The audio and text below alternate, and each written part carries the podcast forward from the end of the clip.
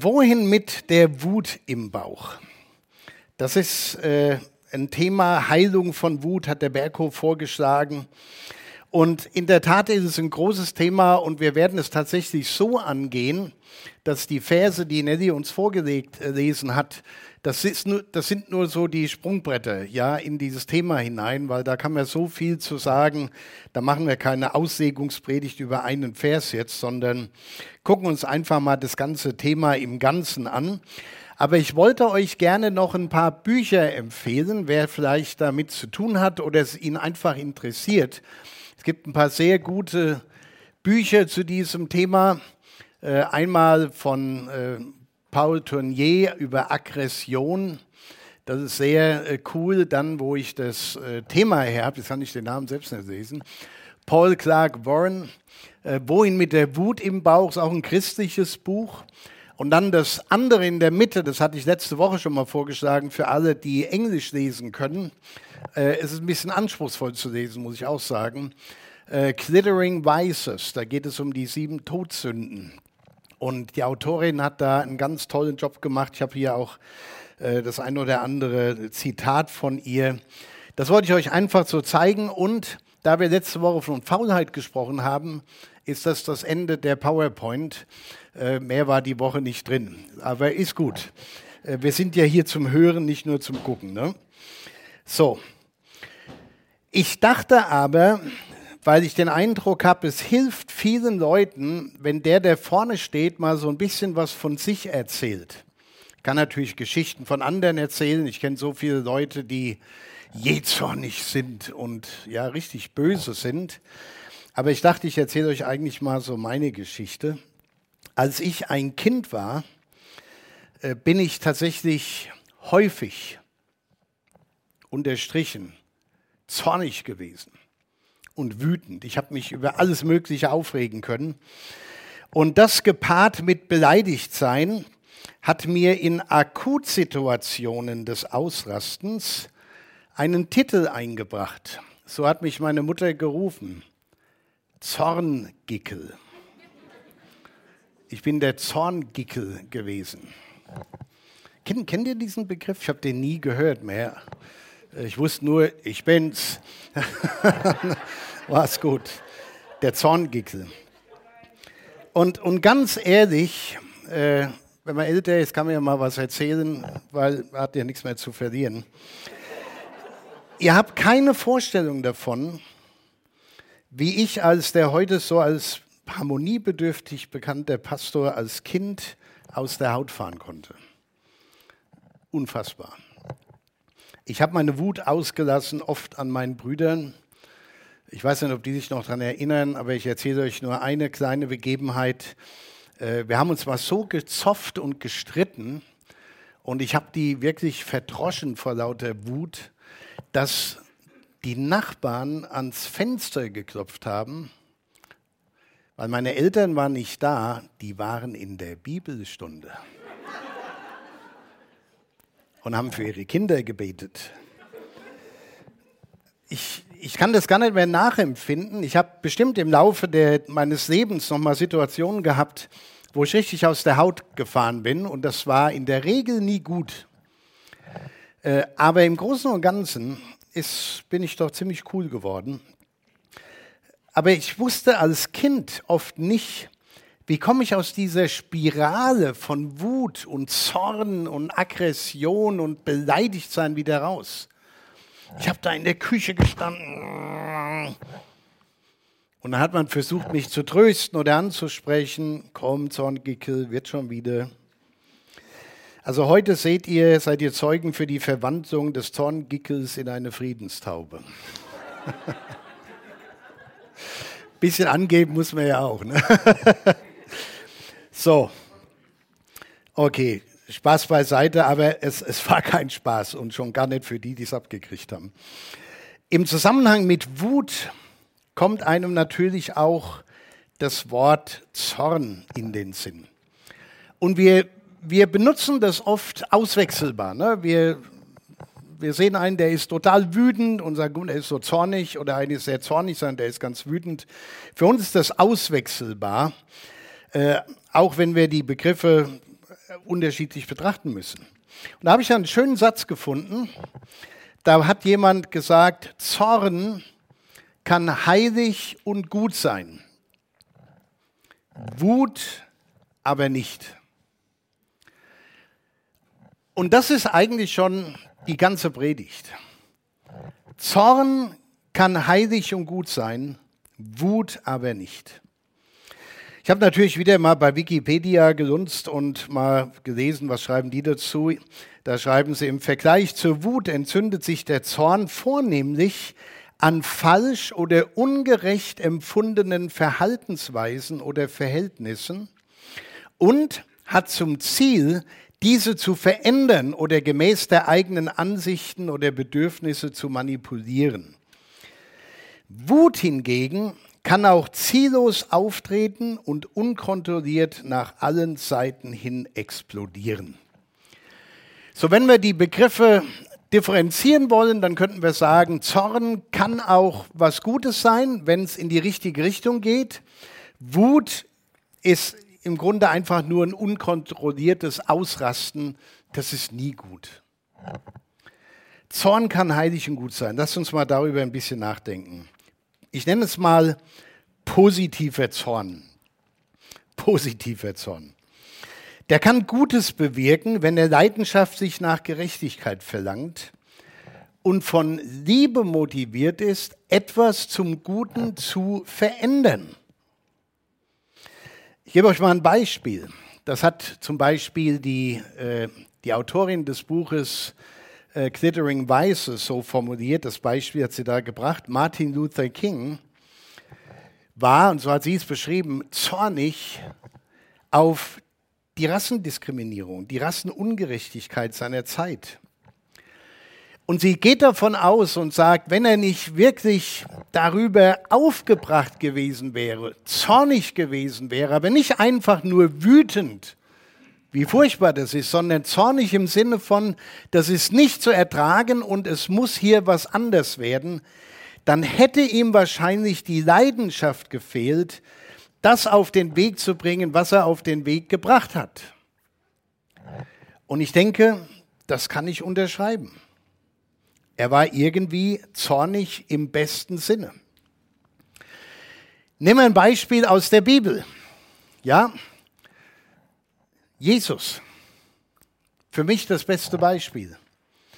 Jesus ist in den Tempel gegangen, hat dort die Händler gesehen, die ihre Sachen verkauft haben und geht rein, wirft die Tische um. In einem Evangelium heißt es, er hat sich eine Geisel gemacht, hat die da rausgeprügelt und hat gesagt, mein Haus soll ein Bethaus sein und nicht so eine Räuberhöhle, die ihr daraus gemacht habt. In den Evangelium steht übrigens nirgends, dass Jesus zornig war.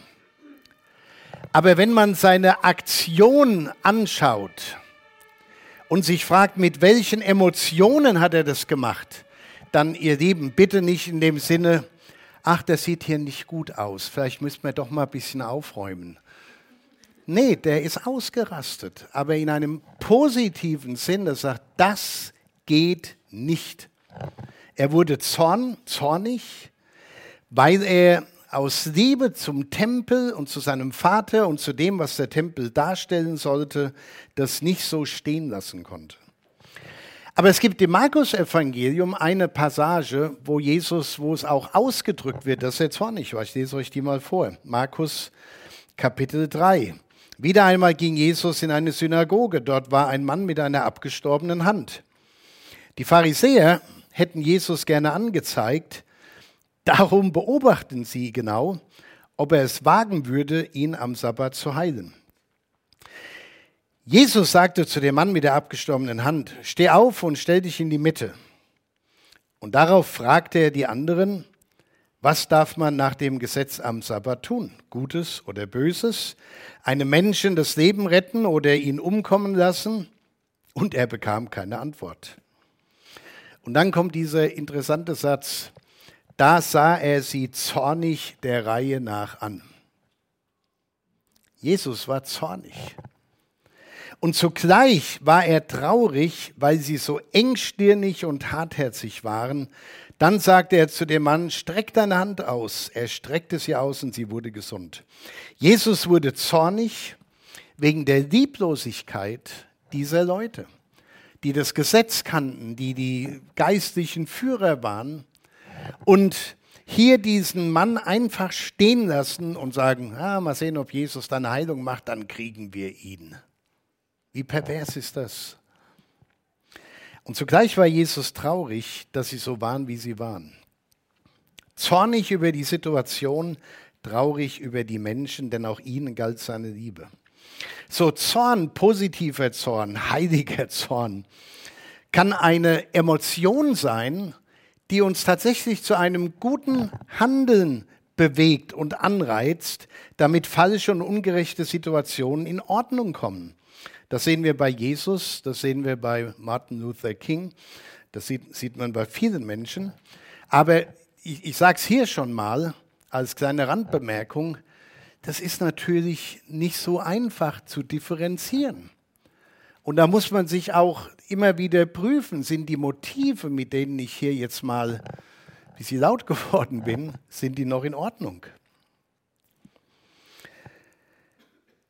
Tatsächlich erzählt die Bibel uns auch von einem Gott, der zornig sein kann.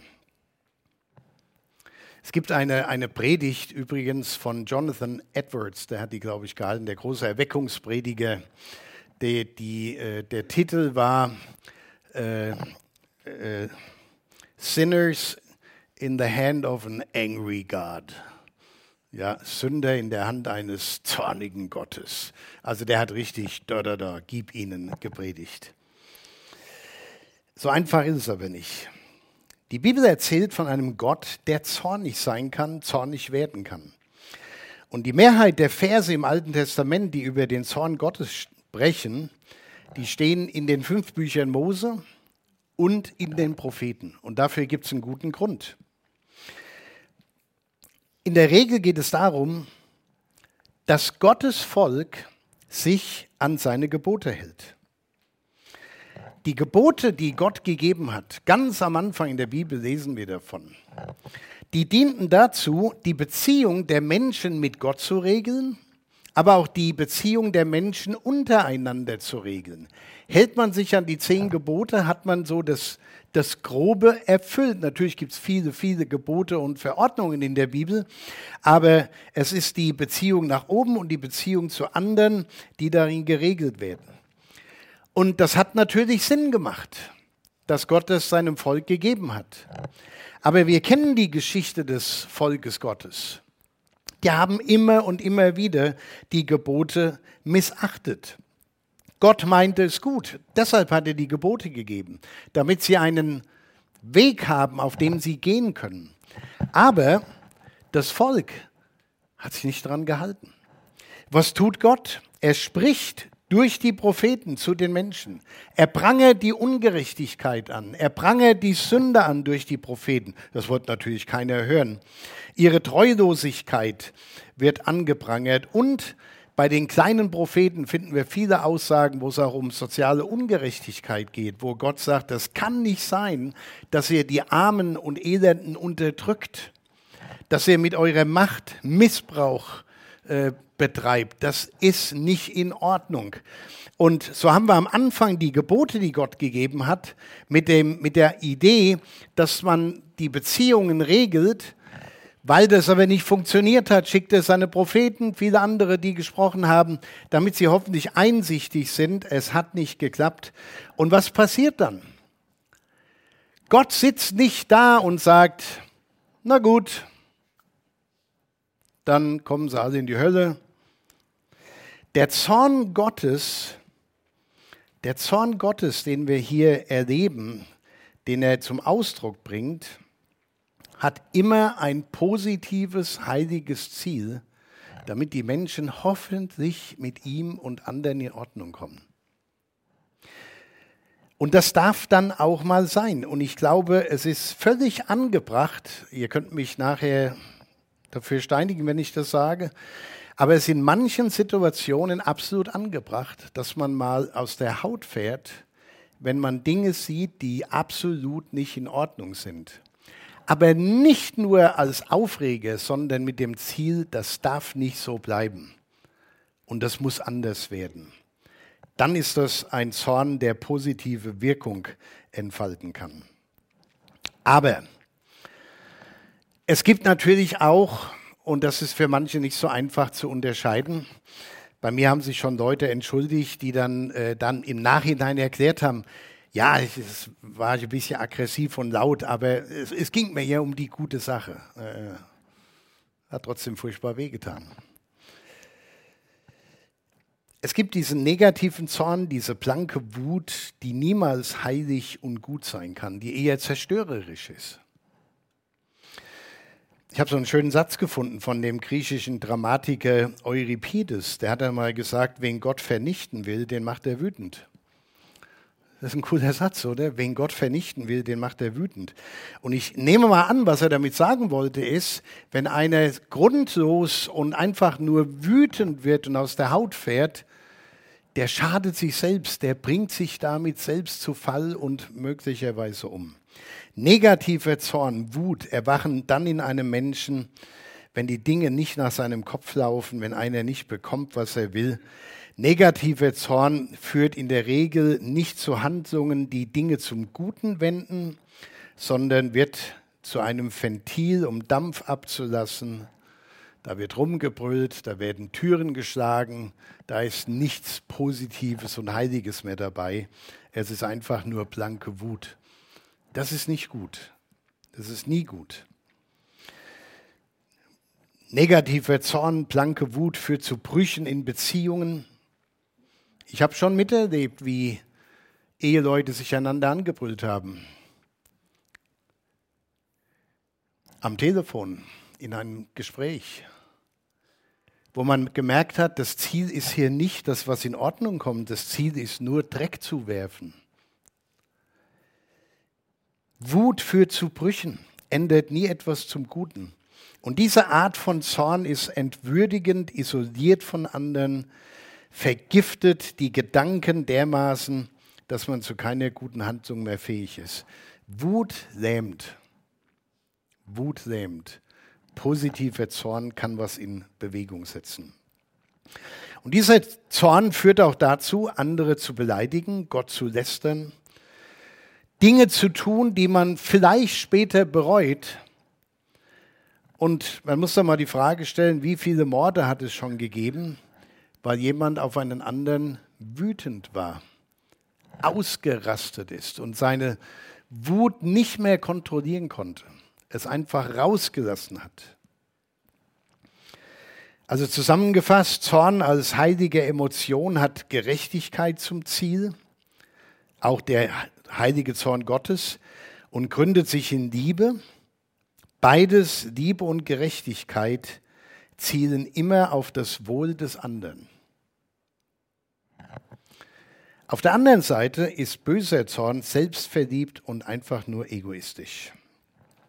So, dann wollen wir vielleicht nochmal die Frage kurz beantworten mit ein paar Beispielen. Was sagt die Bibel eigentlich zu negativem Zorn? Ich lese euch mal aus dem Epheserbrief, aus dem vierten Kapitel, ein paar Verse vor. Da steht, beleidigt nicht durch euer Verhalten den Heiligen Geist. Er ist wie ein Siegel, das Gott euch aufgedrückt hat, und er verbürgt euch die endgültige Erlösung. Weg also mit aller Verbitterung, mit Aufbrausen, mit Zorn, und er meint hier den negativen, und jeder Art von Beleidigung. Weg damit, sagt Paulus. Schreit einander nicht an, legt jede feindselige Gesinnung ab. Seid freundlich und hilfsbereit zueinander, vergebt euch gegenseitig, was ihr einander angetan habt, so wie Gott euch durch Christus vergeben hat, was ihr ihm angetan habt. Paulus schreibt es an die Christen in der Gemeinde in Ephesus. die haben das gebraucht. Und vielleicht der ein oder andere bei uns. Im Römerbrief schreibt der Apostel Paulus im zwölften Kapitel, Recht euch nicht selbst, meine Lieben, sondern geht, gebt Raum dem Zorn Gottes. Denn es steht geschrieben, die Rache ist mein, ich will vergelten, spricht der Herr. Recht euch nicht selbst. Ich weiß nicht, wie ihr gestrickt seid. Äh, ich gebe es ganz ehrlich zu. Ich habe schon in meinem Leben viele Male Rachegedanken gehabt. Auf irgendeine Situation. Ich will jetzt keine Beispiele geben. Das wäre nicht gut. Äh, aber wo ich mir in meiner Fantasie ausgemalt habe, das zahlst du denen heim. Habt ihr sowas schon mal erlebt? Keine Zeugnisse jetzt. Aber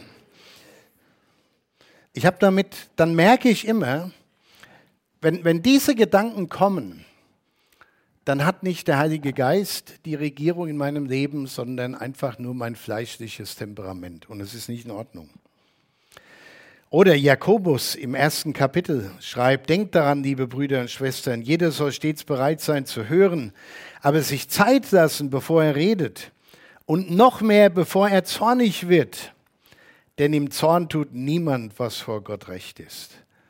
Also durch die ganze Bibel zieht sich das durch, dass Zorn ja auf der einen Seite auch etwas Gutes bewirken kann, aber viele Stellen gibt es, die eigentlich zeigen, wie problematisch das ist und wie viel Schaden Zorn anrichten kann. Wut und Zorn können auch tatsächlich wie so eine Maske sein, so will ich das mal nennen, um eigene Unzulänglichkeiten zu kaschieren. Es ist ja immer leichter, Stärke zu demonstrieren, wenn man auf andere eintrischt, oder? Und dann muss man ja nicht still werden und darüber nachdenken, wie es im eigenen Inneren aussieht und was einem da am Auffressen ist. Was ist der Ausweg aus diesem negativen Zorn? Ich will mal versuchen, ein paar Antworten zu geben. Äh, ja, dauert nicht mehr lang. Was ist der Ausweg aus diesem negativen Zorn? Ich, will ein paar Lösungswege zeigen. Zum einen wir müssen uns in der Tugend der Sanftmut üben und mit Jesus sagen, ich bin sanftmütig und von Herzen demütig. Ja, da werden einige sagen, ja, aber mein Temperament ist, ich bin Choleriker und da ist das so und heute schon zornig gewesen, nein, dann nochmal irgendwo, wo sind die nächsten Opfer? Nee, egal was dein Temperament ist, wenn es zerstörerische Wirkungen hat, verletzende Wirkung. Es ist nicht in Ordnung, wenn du dem so freien Lauf gewährst. Jesus sagt, ich bin sanftmütig und von Herzen demütig. Christen wollen wie der Christus sein. Also, das ist der Maßstab. Das Zweite, man wird ja oft zornig oder wütend, weil man nicht vergeben kann. Und deshalb muss man lernen, anderen zu vergeben. Wenn sich uns gegenüber jemand schlecht verhält oder wenn wir ungerecht behandelt werden, dass man das vergibt, anstatt zu sagen, das zahle ich dem heim. Ich habe so einen tollen Satz gelesen, ein bisschen derb, aber ich fand ihn cool, deshalb lasse ich ihn hier mal raus. Anne Lamott in Traveling Mercies hat mal den Satz gesagt, nicht zu vergeben ist wie Rattengift zu trinken und dann zu warten, bis die Ratte stirbt. Ja, man tut sich selber weh. Wie war das noch vorhin? Wen, wen Gott weghaben will, den lässt er wütend werden oder sowas. Das Dritte, wir müssen dem Heiligen Geist Raum geben.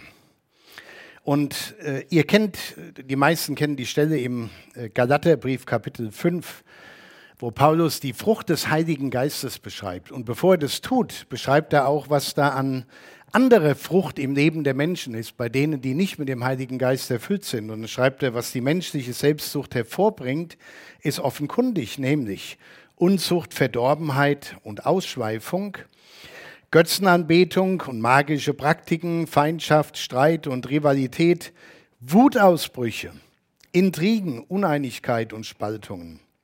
Und dann geht es immer weiter. Und dann schreibt er dann, der Geist Gottes dagegen lässt als Frucht eine Fülle von Gutem wachsen, nämlich Liebe, Freude, Frieden, Geduld, Freundlichkeit und Güte und Treue, Bescheidenheit und Selbstbeherrschung. Diese Begriffe, die der Apostel Paulus da nennt, stellt euch die mal vor, ihr hättet die in eurem Auto vorne im Armaturenbrett, wo ihr die Geschwindigkeit, die Drehzahl und den Öldruck seht, ja, zum Beispiel. Und da steht Liebe, Freude, Frieden, Geduld, Freundlichkeit. Und wenn ihr mit eurem Lebensauto unterwegs seid, dann müsst ihr immer mal gucken, was ist denn die Anzeige? Wo steht die denn da? Und da werden einige merken, sie fahren geistig eigentlich mit dem letzten Tropfen. Wir müssen negative Emotionen, das ist ein weiterer Punkt, der helfen kann, wie Wut an Jesus abgeben. Wie wir das kürzlich gelernt haben von Early, hands down, zu sagen, Herr, meine Gefühle in diesem Moment, diesem Menschen oder diesen Menschen gegenüber, bei allem, was die getan haben, die sind nicht gut. Und ich gebe sie dir. Halt mich in Schach. Das ist angebracht. Wer das nicht in Schach halten kann und wem Gott da nicht hilft, der rastet aus und tut irgendwas, was er nachher bereuen wird. So, wir müssen uns in der Tugend der Sanftmut üben. Wir müssen lernen zu vergeben. Wir müssen dem Heiligen Geist mehr Raum geben. Und wir müssen negative Emotionen an Jesus abgeben. Ja, Wut, äh, Zorn kann heilig sein und gut. Wut aber nie. Hilfreiche Schlüsselworte, um sie nochmal hier reinzuwerfen. Liebe, Demut, Sanftmut, Vergebung, Abgeben und die Fülle des Heiligen Geistes in unserem Herzen. Wenn die Liebe Gottes uns durch den Heiligen Geist erfüllt, hilft der uns auch zu unterscheiden, was für eine Art Zorn ist das gerade, die in mir hochsteigt. Und wenn es die falsche ist, dann dürfen wir das an Jesus abgeben. So, ich glaube, damit habe ich euch genug mitgegeben, mit dem ihr euch beschäftigen und worüber ihr vielleicht auch zornig streiten könnt. Aber ich hoffe, dass es uns hilft, weil wir alle kennen uns am besten. Wir alle wissen, was wir schon gemacht haben, wo jetzt die Gefühle durchgegangen sind. Und hier zu sehen, dass es auch geistliche Wege gibt, die in den Griff zu bekommen, das finde ich hilfreich und wichtig und ich finde es toll dass die Bibel ganz ehrlich darüber redet. In diesem Sinne, Amen.